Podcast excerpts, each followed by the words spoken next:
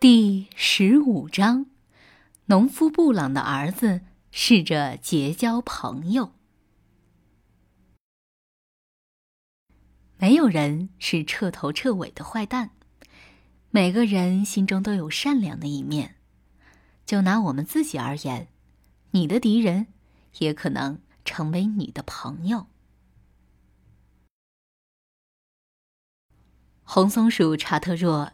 一生都把农夫布朗的儿子视为自己的敌人，就像绿森林、绿草地和微笑池塘里的其他居民一样，他们都害怕农夫布朗的儿子。因为害怕，所以大家都恨他。因此，无论何时，当农夫布朗的儿子靠近时，他们就疯了似的逃跑。起初。农夫布朗的儿子常常追着他们跑，因为他想和他们做朋友。除了抓住他们，他不知道还能做什么。后来，农夫布朗的儿子觉得他们不想和他成为朋友，因此他就开始猎杀他们。他觉得战胜他们特别有趣。当然，当他开始这么做的时候，动物们。就开始恨他了，并且也害怕他。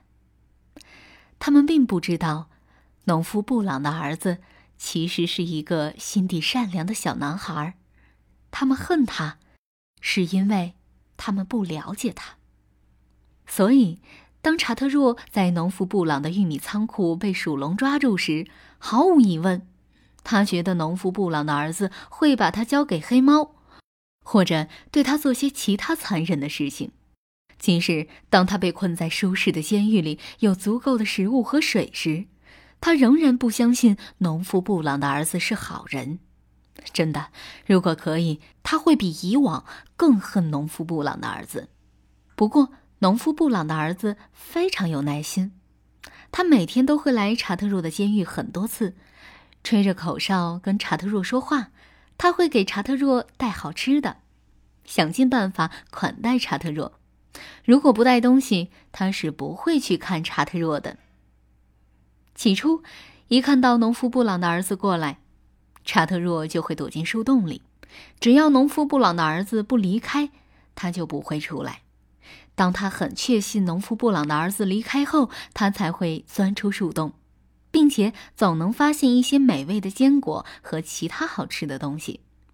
后来，只要见到农夫布朗的儿子过来，他就知道这次他又给自己带来一些好吃的。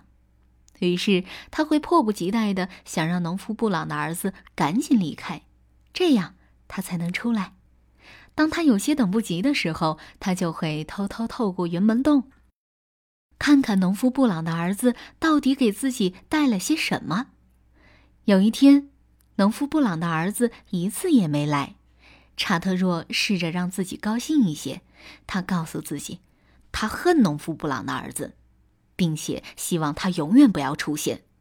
但是，他知道那不是自己真实的想法。这天，查特若在监狱里度过了最漫长的一天。第二天一大早，查特若还没起床，就听到了门口的脚步声。他想都没想，就从树桩里探出了头，要看看是不是农夫布朗的儿子。没错，就是他。他将三个饱满的坚果丢进了查特若的笼子里。